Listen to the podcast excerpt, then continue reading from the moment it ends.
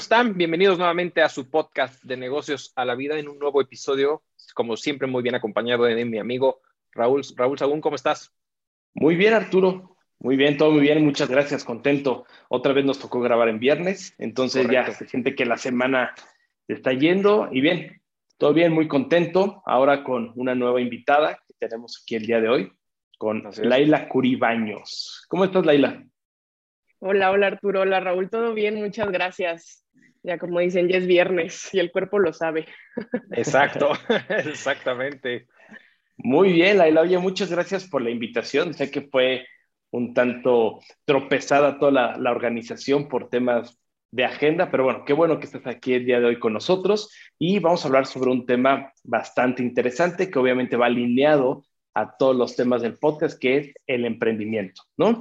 Y en esta ocasión, Arturo, pues bueno, vamos a hablar de, este tema de cómo emprender una taquería, ¿no? O sea, toda la, situación que va alrededor de abrir un restaurante donde se venden tacos eh, y demás artículos de, consumo, de alimentos, y para eso está aquí Laila, ¿no? Entonces, nada más antes de empezar y, entrar a, detalle, entrar a materia, eh, nada más le vamos a dar un poquito de antecedente de Laila porque creo que es interesante y en la plática va a salir todo el, todo el cambio que tuvo que hacer, ¿no? O sea, y las cosas en las cuales estuvo que está enfrentando. Y Arturo, digo, tú que has tenido varios emprendimientos, no me dejarás mentir que así son, ¿no? A veces que tú tienes un perfil y de repente tienes que hacer un cambio 360 grados y, y adaptarte, renovarte y, y tienes que hacer todo luego, ¿no? Así es, exactamente, exactamente. Entonces, mi update antecedente, Laila estudió negocios internacionales, es licenciada en negocios internacionales, graduada por el Tecnológico de Monterrey. Eh, durante una etapa, un tiempo de, de, su trayecto profesional, estuvo dando consultoría en comercio exterior, que algo que, bueno, va relacionado, ¿no? Hacia, hacia tu carrera, hacia lo que estudiaste. Posteriormente, diste el brinco a hacer un emprendimiento en una empresa de software que se dedica a la administración de los activos fijos y de la noche a la mañana, ¡pum!, te vas a emprender un, la apertura de un restaurante, ¿no? Te vas de taquera, exactamente. Entonces, con toda esta gente, a ver, platícanos, Laila, ¿de dónde surge? ¿Cómo es? ¿Qué pasa? ¿De dónde sale todo este, este emprendimiento? Platícanos un poco.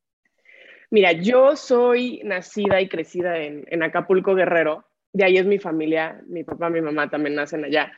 Y en su momento, hace 30 años, este, mi papá ve la necesidad en, Acapulco de que no había una taquería como tal en su momento, ¿no? Ahorita pues ya debe haber, hay muchas.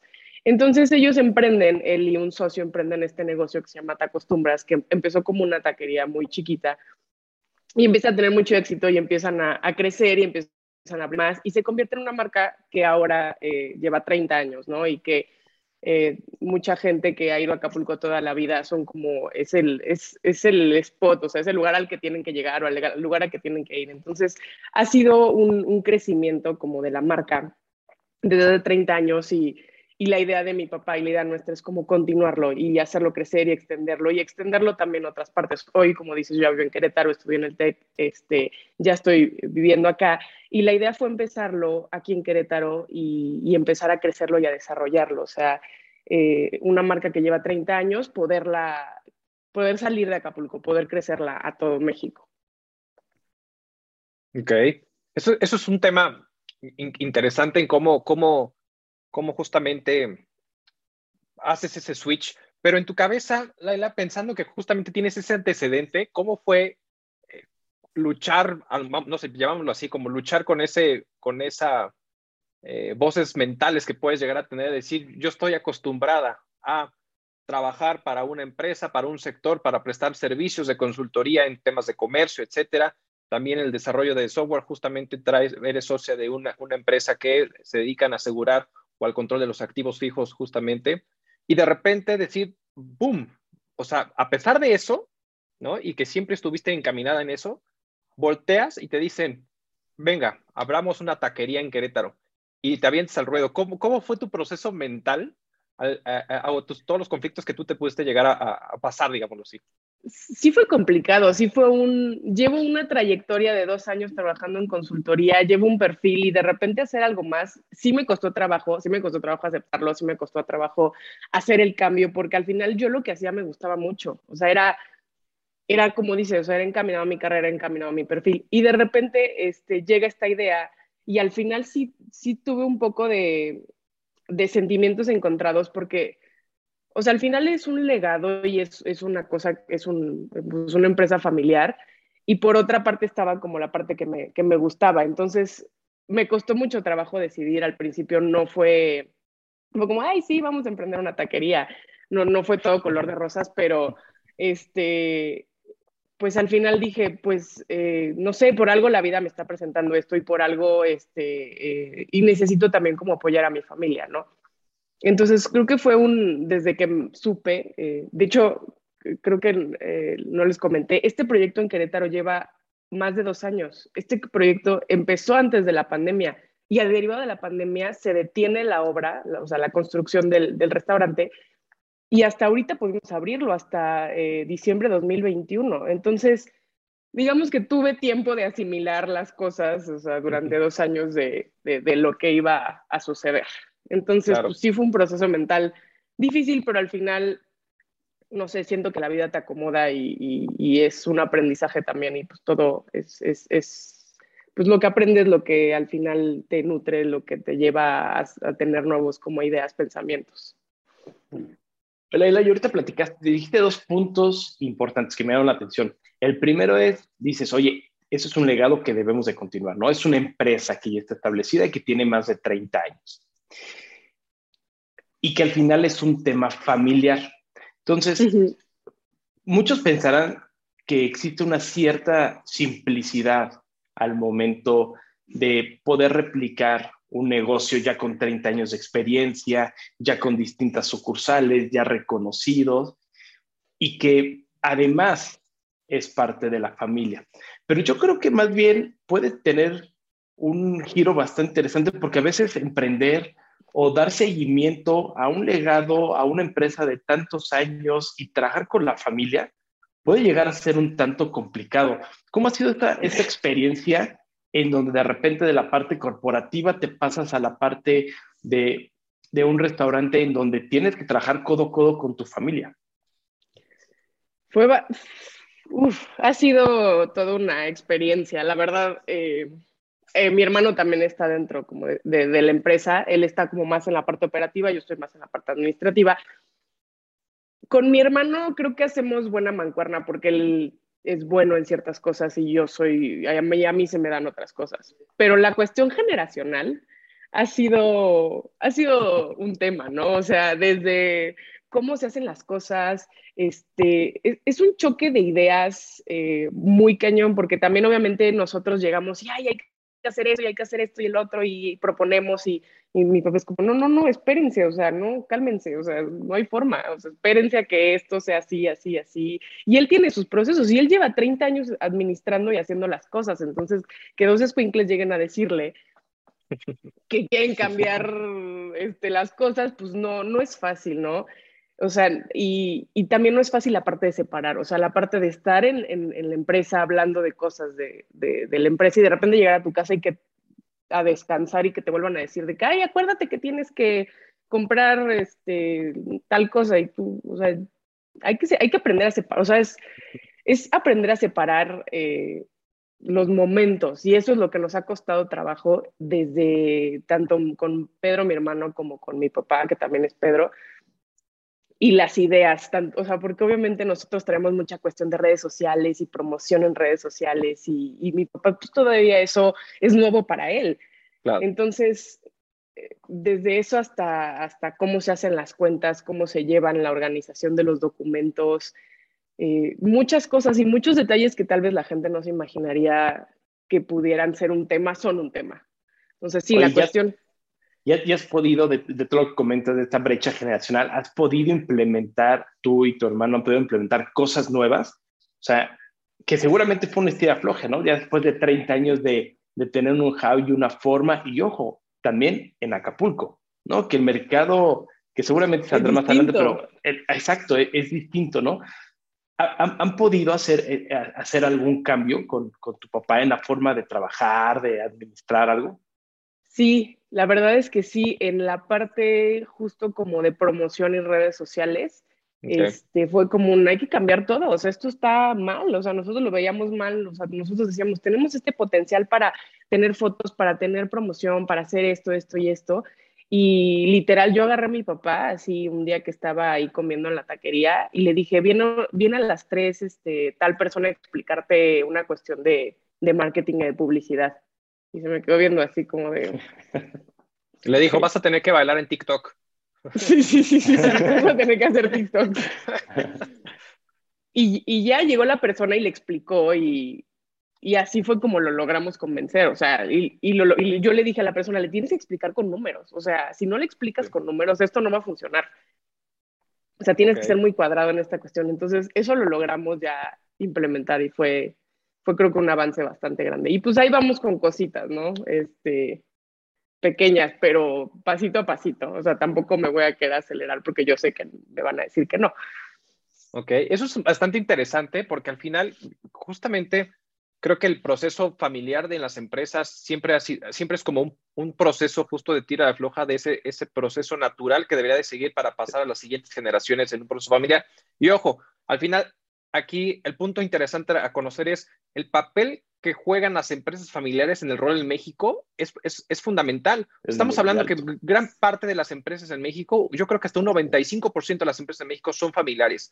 Y apenas estamos viendo ese proceso de transacción, de, de, pase de estafeta a las siguientes generaciones. O sea, simplemente Bimbo, que tiene, si no me equivoco, como 75 años más o menos de existencia, apenas está entrando la tercera generación. Entonces, al final, este pase de estafeta a las siguientes generaciones, estamos hablando que de ese 95% de las empresas familiares que hay en México, Todavía un 30-35% está dentro de la primera generación, un 40-45% ya está entrando la segunda generación, que es su caso, en este caso Laila, por ejemplo, y después hay otro, y hay otro rezagado de un 20-25% donde ya está la tercera generación. Pero al final el papel de las empresas familiares en México es, es importante y a nivel mundial, o sea, simplemente Estados Unidos, Walmart, ¿no? Por ejemplo, también son, que son empresas grandes, que son empresas familiares, al final juegan un papel en la economía eh, mundial y en este caso mexicana, importantísimo. Y aquí justamente es en esa parte y en esa situación viene es cómo, cómo no justificar, sino más bien es cómo asegurar ese pase de estafeta, porque imagínate que el día de mañana Laila hubiera dicho, pues yo le entro a la taquería y con permiso, ¿no? Porque luego ha sucedido ese tipo de cosas, ¿no? De decir, este, ¿sabes qué? Pues mi, hijo no quiere o mi hija no quiere entrarle al negocio familiar, ¿no? ¿Y qué pasa con ese tipo de sesiones? ¿Qué pasa con la sucesión, ¿no? Entonces creo que es un, punto interesante que al final este, este tema de negociaciones, de ir implementando de, por un lado, la primera generación, aceptar estos cambios, que estos cambios cada vez que estamos viendo son mucho más acelerados. O sea, el tema de las redes sociales, a diferencia de todavía hace cinco años, todavía antes de pandemia, eh, jugaban un rol muy diferente a estos últimos dos años, ¿no? Entonces, sí. es un tema, me queda clarísimo y creo que en el caso de tu papá es como mucho más metódico y es, dale estadísticas, dale números de cómo se va a ver implementado el resultado de haber pagado al monito que te puso un bailecito en TikTok, que te puso una publicidad en, este, en Facebook, que te puso X, Y, Z, ¿no? Entonces, oye, ahora, ahora como los, como los nuevos, este, ¿cómo se llama? Influencers que van a restaurantes y que nada más por hacerte un video ya no quieren pagar la cuenta, ¿no? Exacto. Sí, no, sí. Oye, ah, hagamos eso. Hubiéramos grabado allá. Hubiéramos grabado allá. Oye, Laila, y, posiblemente me voy, a, me voy a adelantar porque eh, creo que es tema más de la parte de la operación, pero creo que Arturo toca un tema fundamental que, que todas las empresas, sobre todo del sector alimenticio, han sufrido una evolución, un cambio radical a partir de la pandemia, ¿no? Y no solamente por la afluencia de, las, eh, de, los comensales, no solamente por tema de, que tuvieron que cerrar o tuvieron que, que reacomodar la cantidad de, personas que pueden estar dentro de un establecimiento, sino a la parte de las redes sociales. O sea, ¿cómo, cómo de, toda la tecnología, cómo, ¿Cómo has sentido? Digo, tienen poco de, haber la apertura, pero tú con esta revolución, tu hermano con esta revolución, este, creo que ustedes son como generación X, ¿no? Esos son más adelante de los millennials, ¿sabes? No, yo creo que yo sigo siendo millennial. Pero todo este cambio, por ejemplo, ¿cómo, ha sentido, cómo, cómo ha sido la implementación de un, por ejemplo, de un Rapid, un Uber Eats o de algunas otras plataformas en donde ya se venden N cantidad de productos de lo que tú quieras por Instagram? ¿Han tenido alguna incursión sobre esto? ¿Han tenido alguna, alguna experiencia? Pues mira, nosotros manejamos Rappi y sí es un tanto un tema porque mm, hay que hacer el menú, lo tiene que aprobar Rappi, hay que ajustar los precios porque al final la plataforma te quita un porcentaje alto por, por, por el servicio que pues no todas las empresas a veces lo pueden absorber. Este, y enseñarle a las personas que están ahí en la operación el funcionamiento de Rappi, que se tiene que abrir, que se tiene que cerrar, que se tiene que modificar, que, que maché con los sistemas también de nosotros, sí ha sido, pues, pues mm, no, no complicado, pero sí ha sido una cuestión que yo no tenía conocimiento de y que, que empezamos a implementar. Y al final es muy buena plataforma, o sea, de ahí salen bastantes ventas, entonces es algo que es sí o sí, o sea, no es como de, ay, no, no quiero Rappi o sea, es Rappi nos sirve para vender más. Entonces hay que echarle ganas a Rappi. hay que poner bien las cuestiones, hay que poner bien el menú, hay que tomar fotografías, hay que hacer todo este tipo de, cuestiones de, pues, la gestión y la administración del mismo. Y pues también a veces, este, oye, háblale al de Rappi porque ya no salió esto, o ya no salió el otro, o, o está saliendo raro el menú, o el precio está diferente que en el sistema. Entonces, sí han sido cosas que hemos tenido que ir ajustando, pero al final es, es necesario.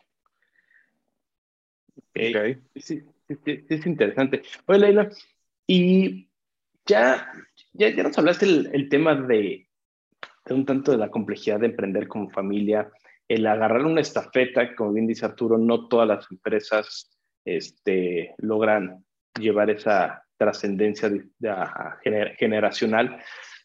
En esta apertura, ¿cuáles han sido tus principales retos en la apertura de un restaurante? O sea, ¿cómo, ha sido todo? O sea, decir, oye, desde el lugar me están apoyando, me están diciendo qué hacer, tengo el know-how de mi papá.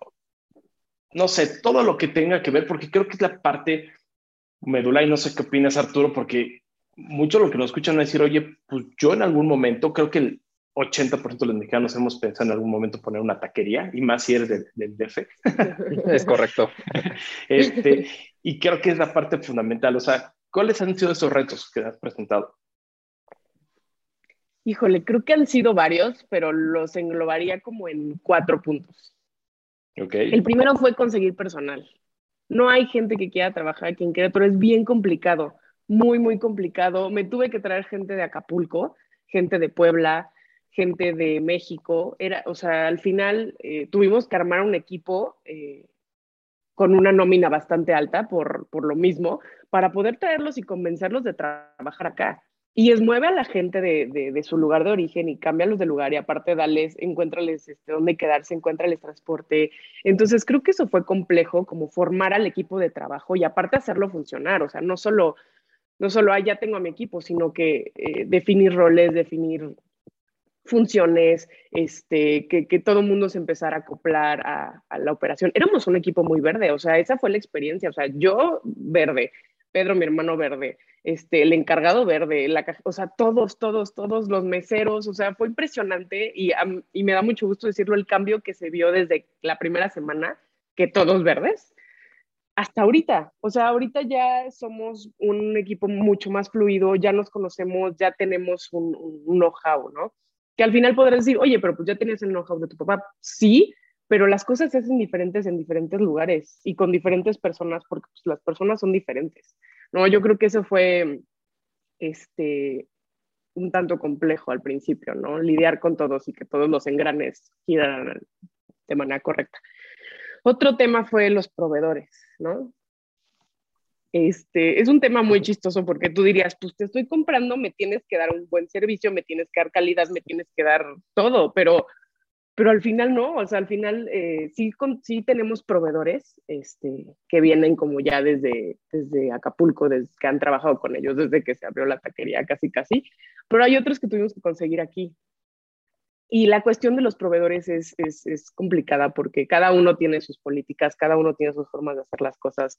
Y creo que encontrar al proveedor perfecto, que no creo que existe, es, es una, es una estira de afloja de calidad, precio, eh, servicio y merma. O sea, sí, sí tienes que ver como el integral del proveedor, porque hay proveedores que tienen muy buen precio, pero tienen pésimo servicio, o hay proveedores que, que tienen muy buena calidad, pero tienen una merma impresionante. O sea, el buscar al proveedor perfecto es, es un tema y, y, siempre es este, complicado al principio, ¿no? Eh, creo que alguna recomendación que puedo dar es que siempre se tengan backups de proveedores. O sea, siempre que si tienes un proveedor de carne, siempre ten un segundo. Si tienes una verdad, siempre ten un segundo por, por cualquier cosa. O sea, es, es, es fundamental, o sea, es, es, principal. Eh, otra cuestión es, es la cuestión de la inversión de todas las cuestiones de protección civil. Creo que ha sido también este, no complicado, pero pues sí es, es, tedioso, es tedioso toda la cuestión de la licencia de protección civil, de las películas de seguridad y el análisis de riesgos y este, las lámparas de seguridad en la noche y, y los, este, tienen que echar creo que un líquido para que no se incendien las mesas, o sea, y es gasto, más gasto, más gasto, que tienes que desembolsar al principio tanto y que dices, no me va a alcanzar y no me va a alcanzar y no me va a alcanzar porque es mucho, o sea, son muchas cosas. Eh, que al final pues tienes que tener.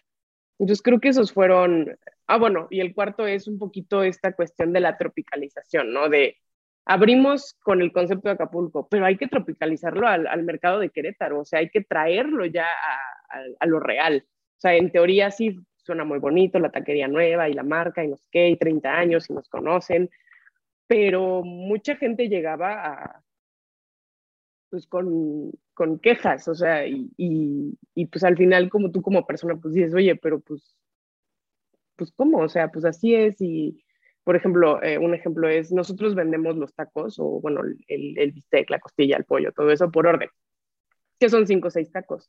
Y la gente se iba muy enojada porque no se podía comer un taco de bistec. O sea, se iban muy querían un taco, querían un taco, nada más. Querían un taco, pero pues nosotros no lo tenemos así.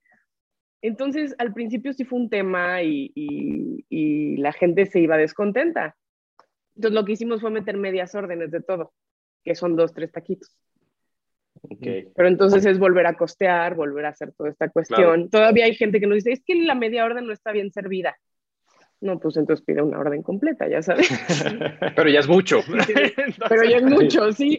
O sea, es, es, es este, y eh, también la cuestión, aquí implementamos las micheladas, implementamos postres, este, sopas. Eh, entonces, pues sí es un tanto distinta la logística como lo hacen allá, porque hay más cosas que comprar, hay más cosas que coordinar, hay más cosas que guardar. Entonces, pues eso creo que ha sido eh, de los mayores retos que se han tenido como en esta apertura, ir ajustando a los gustos de, de las, del, del, mercado queretano, digámoslo así. Ok. Fíjate que sí, y, ahí coincido contigo, Lala, en, varios, de hecho en varios, en varios puntos.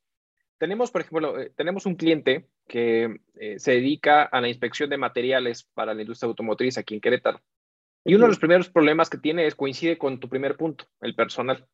Entonces, la gente no encuentra, no, encuentra personas para poder trabajar y poder ofrecer el servicio de calidad que de cierta manera tiene que ofrecer. Y es chistoso porque quiere ofrecer un servicio de calidad y su servicio es la inspección de calidad de los productos automotrices que, que, producen, ¿no? Entonces, em, y me dice, ¿sabes qué? Es que tengo que traer gente de Hidalgo, ¿no? De Estado de México, de, creo que hasta de Veracruz ha llegado a traer. Entonces, al final es como, tengo que traer personas de diferentes estados para poder cumplir con mi nómina y poder ofrecer el servicio, ¿no? Entonces, al final sí creo que aquí en Querétaro de manera particular, yo creo que en, varios lados lo hemos visto, incluso hasta en Estados Unidos lo hemos platicado en otros podcasts, que están sufriendo como en este tema del, tema del empleo, de, en cierto sector, ¿no? Como que en, cierto sector, este, de cierta forma, y ahí sí coincido contigo. El tema de proveedor es chistoso, e, esa parte de lo que tú comentas de que, este, del tema de la calidad del servicio, yo también ahí uno de los puntos es que cuando, incluso en, temas de servicio, yo soy muy, la verdad es que soy muy intensito, entonces soy como en estas, en estas situaciones de si ya tengo una relación con, con contractual con un tercero, pues a veces si algo no me gusta es tener que estar dando seguimiento al que se supone que me debe estar dando seguimiento, ¿no? Entonces, ese tipo de cómo vas, y cómo vas, y cómo vas, y es como de, o que te digan, sabes que te lo entrego a las 3 de la tarde, ¿no? Y son 3, 3 y media y no ha llegado, ¿no? Y dices, ¿qué pasó, no? En ese tipo de cuestiones, es un dolor de cabeza completamente.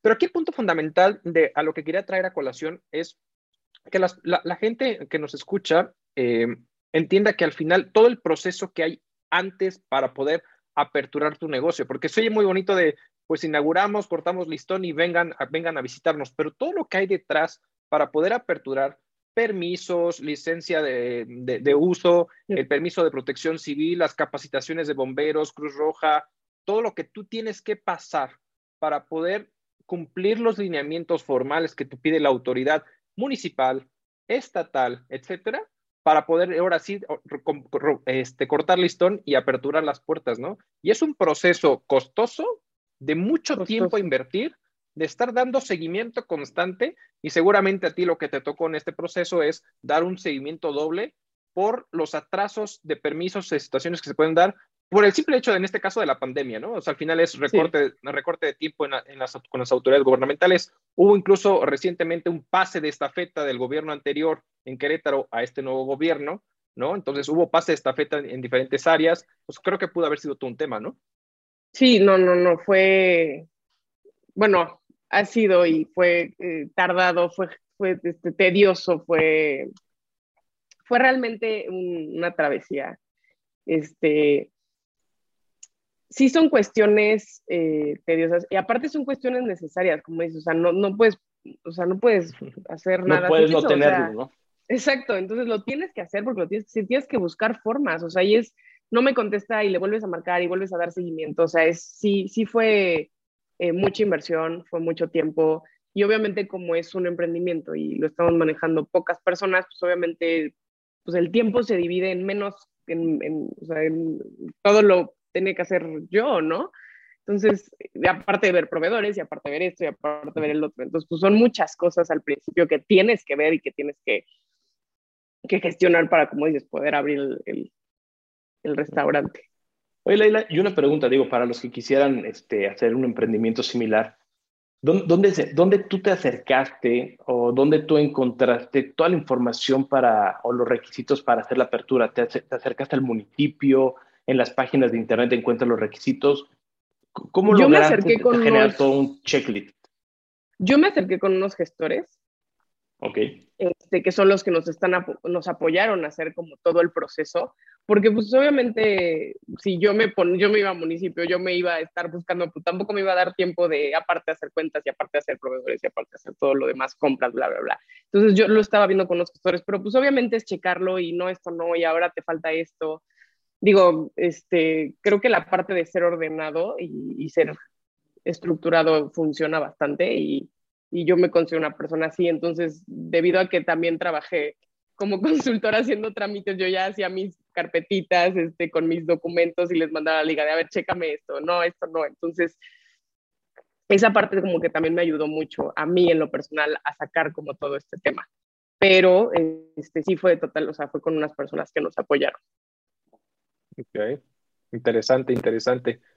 Oye, Laila, y, y bueno, ya, ya tocamos ya un poco acerca de todo el proceso del, del pase de estafeta, los conflictos que te puedes eh, llegar a enfrentar o te has enfrentado principalmente a la apertura del negocio y en temas generales. Ya dentro de la operación por sí misma, ¿no? Ya en la operación como tal, ¿cuáles son tus, tus áreas eh, más complicadas o donde hay que fijarse mucho dentro de tu propia operación? Es decir, el tema a mejor de costeo, el tema de inventarios, es decir, qué, es lo que tú te puedes o has visto cuáles son las áreas más complicadas que debes de llevar un control minucioso y si no minucioso, por lo menos sí saber por dónde o de qué forma controlarlo. Mira, yo creo que la cuestión más importante es la cuestión del inventario, porque al final eh, son tus insumos con los que puedes o con los que haces todo. Este, nosotros llevamos un inventario de, todo, casi diario. Tenemos ya pues, eh, fórmulas en Excel que nos dicen, dependiendo de lo que tenían el día anterior a lo que se les da, nos da como el total del inventario y si le restas eh, el saldo del día anterior, entonces ya te da la venta eh, del producto, ¿no? Del día anterior. Entonces nosotros decimos, ok, si yo tenía, bueno, si yo vendí, voy a decir una cosa, un lunes, este, 10 mil pesos. Ah, bueno, el consumo de carne de, o sea, empezamos como a generar un histórico, ¿no? Eh, para, para poder como empezar a tener estos controles. Entonces, empezamos a generar este histórico. Yo no sé, el día de 10 mil pesos se vendieron, este, no sé, voy a decir una, dos kilos de bistec. Entonces, el fin de semana, vino viernes, se vendieron voy a decir, ojalá algún día 100 mil, 120 mil pesos, ¿no? Entonces, esto, este día este, se vendieron, eh, no sé, 12 eh, kilos de bistec. Y entonces ahí nosotras empezamos a ver, porque entonces, si un día que se vendieron 80 mil pesos, se vendieron esos 12 kilos de bistec, ahí decimos, ¿qué onda? ¿Por qué? O sea, ¿dónde faltó? ¿Qué pasó? Entonces, ese es el control como histórico que vamos teniendo. Otra cosa que hacemos eh, es hacer un inventario mensual, obviamente, de todo. Entonces, es todo lo que se vendió menos, eh, bueno, todo lo que hay menos todo lo que se vendió, nos debería de dar, en teoría, eso que también está físico. Y este, nosotros tenemos un sistema que, eh, que es de ventas, y este sistema también tiene esta como capas, tiene esta bondad de que lleva los inventarios. Entonces, tú metes tus compras, tienes tu receta, ventas, entonces de las ventas se descuenta el inventario por la receta y ahí nos da también como un inventario final de lo que debería de haber. Este, y hacemos obviamente chequeos aleatorios de que de repente decimos, a ver, este, ¿cuántos planes había el martes? ¿Cuántos se vendieron y cuántos hay ahorita? Y ya vemos. O a ver, ¿cuántas Jollies? Porque nos traemos la Yoli importada desde ah, Acapulco. Muy bien. Eh, y es el tesoro. Ese es un valor agregado indiscutible. ¿eh? Así es. Entonces, este, hacemos cuestiones así, porque sí, es, es compleja la cuestión del inventario, porque siempre hay merma. Eh, bueno, también hacemos un cálculo de la merma que el mismo sistema te lo, te lo puede como calcular, porque pues obviamente la carne trae mucha, a veces trae mucha grasa, a veces trae mucho nervio, a veces trae este, eh, no sé, hay veces que me ha tocado que le inyectan la carne con agua para que pese más. Entonces, todo eso tenemos que estarlo controlando porque al final si no es costo para nosotros. Y el costo se eleva, hay menos utilidad, hay menos formas de pagar todo lo que se tiene que pagar. Entonces, sí es una cuestión como que tenemos que llevar mucho cuidado, tanto costos como inventarios, o sea, es fundamental. Y este, y, o sea, pues, tener como el control diario a veces pues, te toma bastante tiempo, pero es necesario, o sea, es, es, al final es algo que tienes que hacer. Correcto. porque además va dentro de tu costeo, ¿no? O sea, al final el inventario, en temas de comida, tu costeo va con tu inventario, inventario va con tu costeo, ¿no? Entonces, en algún momento tienes una, una pérdida o, o, algún mal manejo, pues obviamente tus costeos se descuadran o simplemente impactan directamente a la, a la utilidad, ¿no? Y al gasto. Sí, exacto. Creo que es un punto... Ah, perdón, sí, adelante, adelante. No, oye, rapidísimo, digo, ya nada más un tema como muy general. Muy general. Oye, y de, de todos esos insumos, ¿qué, qué, ¿qué, es lo que más complicado es administrar? la carne. La carne. Ok. O sea, más, más allá que un, un tema de voy a decir tonterías, ¿eh? más allá que de un queso, que de una salsa, o sea, la carne es lo más complicado. La carne es lo más complicado. ¿De, res? Y porque es también lo más costoso. No, en general, toda la carne que se compra es lo más complicado. Obviamente mucho más el pastor, que es lo que más se vende, el bistec, la costilla. O sea, por ejemplo, un pollo que tal vez no sale tanto, pues sí, pero no, o sea, no hay tanto tema pero la cuestión del bistec y de, la costilla y del pastor sí son cuestiones importantes porque aparte son insumos caros y aparte hubo un incremento de precios, entonces pues, tienes que cuidar mucho de, tus insumos porque se te va tantito y el costo se te eleva brutal. Oye, y ahorita que dices que se elevó, puta, como está el limón ahorita, híjole, yo, yo creo que mejor hay que empezar a vender limón en lugar de, tacos. Así, para decir, ¿quiere una orden de limón por separado? sí, sí, sí, se cobra aparte. No, sí, la cuestión del limón, la cuestión de los costos del limón está cañón. Mira, gracias a Dios no tengo una marisquería y no hago guachiles, pero aún así es un, es, es, es, está cañón. O sea, de repente me llega el ticket de la verdura y digo, ¿qué? O sea, ¿por qué debo tanto dinero? Y veo y, ah, no puse limón, pues, ¿qué hago? O sea, lo necesito, es necesario, o sea, lo tienes que comprar, no hay de otra. Claro. Claro, y, y, así hay varios productos, ¿no? Arturo, no sé si te acuerdas, digo, y me refiero a Arturo porque ya tiene un poquito más de edad el señor. pero recordarás que había anuncios, igual, igual te tocó a ti a y a muchos que nos escuchan, pero que había un, un, un anuncio hace muchos años que, que hacía, estaban en una taquería y que decían, oye, son cinco tacos y como 50 servilletas. Entonces, ah, parecía que hacían un consumo excesivo de servilletas. No recuerdo bien exactamente cómo era. Pero también luego, luego veo y, y sí, o sea, luego llego a ver cuando llego a, una taquería y de repente veo que la gente consume muchísimo limón, muchísimas servilletas. Todo eso me imagino que te va, va balanceando un poco, ¿no? Y tienes que empezar a hacer ajustes porque aunque suene tonto, o sea, nosotros como comensales decimos, ¿qué? ¿Qué, qué? Si agarro dos, tres limones más, o si se me cae la salsa, se me cae la salsa, se me... O, agarro, que, que llega muy común, ¿no? Que el niño, el niño tira el agua, el refresco y agarras todas las servilletas para limpiar y, y, en friega llega el mesero. Se me hace que ya te pasó, Raúl. Sí, sí, dos, dos que tres veces. el mesero llega en friega, pero con un trapito y todo, todo eso repercuta a ustedes, ¿no? En el costo al final. Sí, claro, claro, claro. Todo lo que se consume, o sea, todo cuesta al final. O sea, eso es lo que creo que yo también nunca me había puesto a pensar cuando yo iba a un restaurante muy feliz y pues da igual, ¿no? Pides y, ay, tráeme más aguacate, ¿no? O, ay, tráeme otro limón. Y al final, pues sí, o sea, genera un costo para la empresa, o sea, y, y, no puede ser así como de, no, pues si quieres un aguacate te cobro 15 pesos más, o si quieres más limón te voy a cobrar más, o lo voy a subir a mis precios porque estás consumiendo muchas semillas. Pues no, al final lo tienes que absorber tú. Ok. Es, un tema muy, muy interesante eso, Laila. Oye, pero a ver, platícanos justamente en este, en este tema de lo que te has enfrentando, enfrentado, pues ya aparte en la parte operativa. Querétaro es, bueno, para mí, yo en su momento eh, lo consideraba como un, un estado retador para poder emprender, porque era muy difícil que algo pegara, o, o si pegaba, pegaba unos meses y después la gente se olvidaba de él, era como el tema del momento y tenías que aprovecharlo para sacar los rendimientos que invertiste en su momento y listo, ¿no? Pero aquí, afortunadamente, hemos visto cómo Querétaro ha ido creciendo como estado en población de diferentes, y afortunadamente ha llegado gente de diferentes estados, de la Ciudad de México, del Estado de México, de Hidalgo, de Veracruz, de Michoacán, de varios lados. La, verdad es que ya es un, estado eh, muy mezclado y creo que eso ha podido permitir que muchos negocios que se han, se han generado o se han emprendido se mantengan y eso es muy bueno. Tú particularmente bajo esta, bajo esta premisa es que, ¿cómo te, ¿a qué es lo que te has enfrentado o qué es lo que has tenido que adaptar principalmente al mercado queretano desde el modelo de negocio que viene desde Guerrero, ¿no? O sea, ¿qué, qué, has, qué has tenido que adaptar justamente aquí a Querétaro?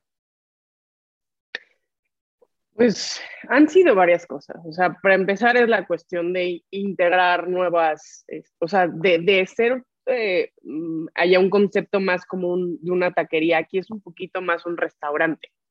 O sea, hay, hay, hay este, bebidas preparadas, como les comentaba, hay sopas, hay este, toda la cuestión de postres, cafés, capuchinos, paquetes, hay paquetes este, ejecutivos que pides tu sopa, pides tu carne, tu cebollita, ¿no?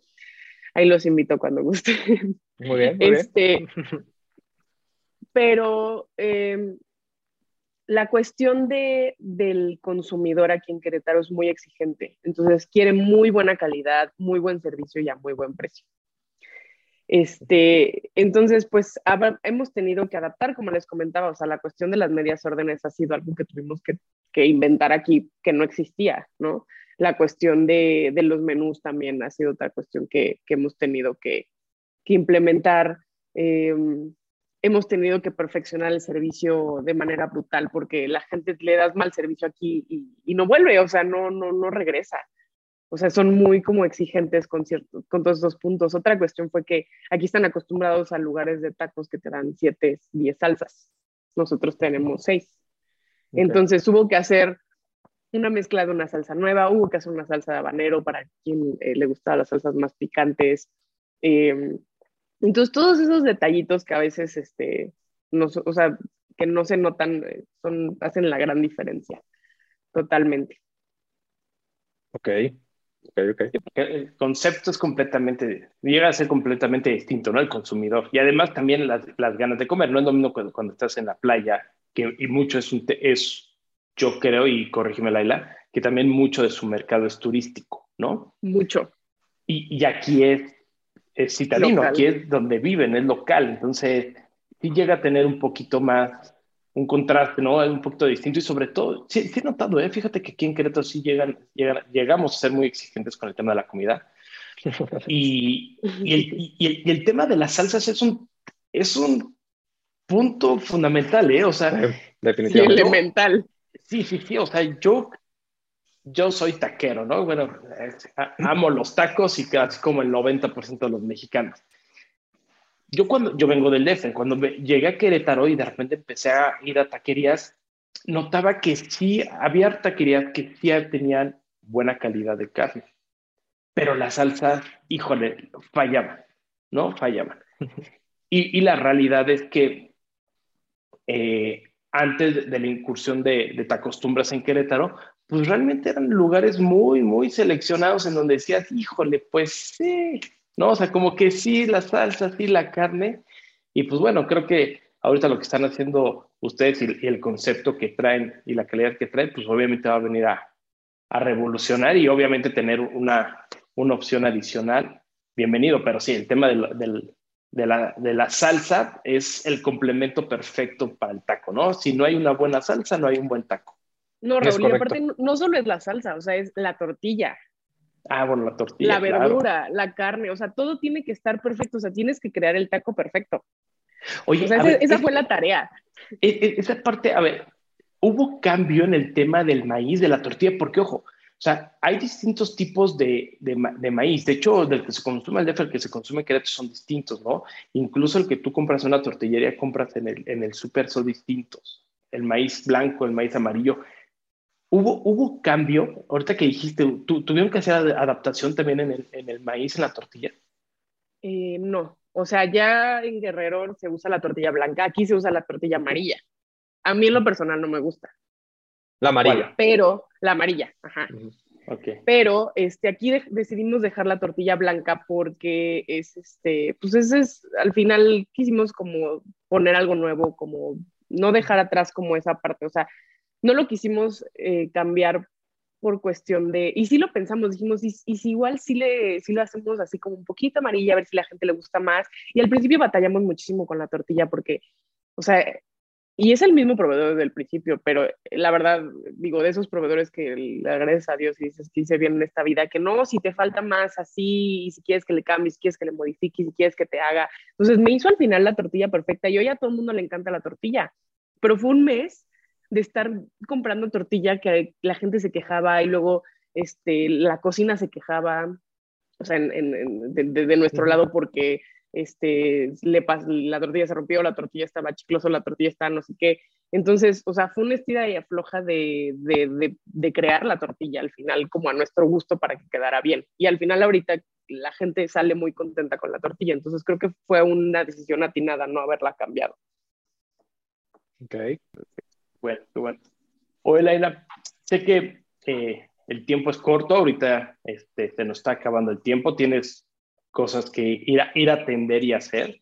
Eh, una, pero que, queremos, eh, queremos pedirte, ¿qué recomendaciones puedes darle a la gente que quiere emprender un restaurante, una taquería? ¿no? Yo sé que en el tema de la taquería, incluso el restaurante, pues puede tener ciertas diferencias dependiendo el giro, el tipo de comida, etcétera, pero a tu experiencia, a todo lo que has vivido, a todo lo que te has enfrentado, ¿qué recomendaciones podrías darnos? Recomendaciones. Mira, yo le, yo le diría si a una persona que quiere abrir, o creo que emprender cualquier cosa en general, o sea, son, son, son cosas que creo que aplican para todo, eh, que tengan un equipo de trabajo este, bien formado, o sea, que realmente se ocupen de buscar a las personas indicadas para cada trabajo, porque eso, eso te aligera a ti la carga brutalmente, ¿no? Tener mucha paciencia, o sea, mucha, mucha paciencia, porque al principio sientes que los problemas así te comen vivo y conforme va pasando el tiempo y vas viviendo experiencias, ya ves que el problema que te comía vivo ya no es tan imponente, ¿no? Como al principio, entonces ya vas sabiendo manejar y ya vas teniendo más experiencia. Eh, es bueno escuchar consejos, pero eh, no, no, no, no hay que cambiar la esencia, ¿no? O sea, por ejemplo, con la tortilla, o sea, la idea nunca fue cambiar la tortilla y la gente nos decía, no, la tortilla, la tortilla. Y al final no, decidimos como no cambiar esa esencia y creo que funcionó muy bien, o sea, la gente, tus amigos, tu familia o quien sea llega y, ay, deberías poner esto, deberías hacer esto. Y, y sí, y a veces te llenas de consejos, pero puedes, o sea, ir tomando como lo que sí te sirva sin cambiar tu esencia, ¿no? Lo, Correcto. Lo fundamental. Este, tener, eh, creo que eh, el hecho de, ¿cómo lo digo? De no tomar decisiones con, con la cabeza caliente. Creo que eso ha sido también de mis mayores aprendizajes. O sea, si vas a tomar una decisión, piénsala, ten la cabeza fría y medítala. O sea, eso es básico, básico, básico, básico. Porque si tomas decisiones con la cabeza caliente, a veces las cosas se complican mucho más de lo que pensabas. Claro. Y al final, pues priorizar, o sea, cuando eres una persona que está emprendiendo y estás haciendo todo, este, tienes que priorizar, o sea, decir, a ver, ¿qué es indispensable para que yo funcione? Y si no es indispensable, dejarlo de lado para cuando tengas un momento. Es decir, es indispensable comprar, es indispensable tener cosas, es indispensable que funcione la caja, tener dinero, pero hay cosas que en su momento no son prioridad. Y si quieres abarcar todo, al final vas a descuidar lo indispensable. Entonces, creo que yo creo que eso serían como un poco de mis recomendaciones. Eh,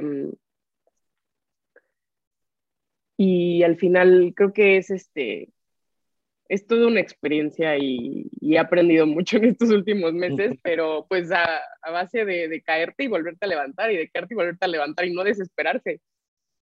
Creo que ha sido eso, lo, eso sería lo que yo les diría a, la, a las personas que quisieran emprender algo, ¿no? Ok. Perfecto. Oye, Perfecto. ¿y dónde se encuentra? ¿Dónde se encuentra el restaurante? A ver. En Juriquilla. En Juriquilla eh, ubican eh, la VM, y después está sí. la plaza, creo que le dicen Plaza Morada, que está llena sí. de bancos. Sobre esa calle todo derecho, al final, van a ver un bambajío, un vivero, uh -huh. y sobre, eh, hay una rotonda, hay como una lateral. Sí. Es, eh, y por ahí se salen y ahí está el restaurante. Cuando como, fuera, como bienvenidos si todos. Misión Juriquilla, ¿no? Ándale, correcto. Sí, sí, sí. Yeah. Ok, interesante. Pues todos los que nos escuchan, hay, los invitamos a que vayan a te acostumbras, seguramente Arturo y yo estaremos dentro de, de poco por ahí echando el taquito Exacto. y a ver, sí, aquí los tomando espero. esas micheladas que tanto presumes. Sí, Exactamente. Sí, sí, sí, Claro que Muy sí, bien. con mucho gusto. No, pues muchísimas gracias, Laila. Raúl, pues gracias por tu tiempo, Laila, por esta, compartirnos un poquito tu experiencia y al, al, al público de la audiencia que nos hace el favor de seguirnos y escucharnos. Pues muchas gracias. La verdad es que estamos eh, muy agradecidos por, por, por, este episodio. La verdad es que muy interesante. Y pues a todos, pues muchas gracias por escucharnos. Síganos, estamos en todas las plataformas de streaming, en todas las plataformas de audio. Estamos también en YouTube. Suscríbase, den la campanita, comparta para que más gente llegue a, a escucharnos y pueda ir también a Te Acostumbras. Muchísimas gracias. Perfecto. Gracias. Muchas gracias, Laila, Arturo. Están muy bien. Muy buen día. Cuídense. Igualmente, hasta luego.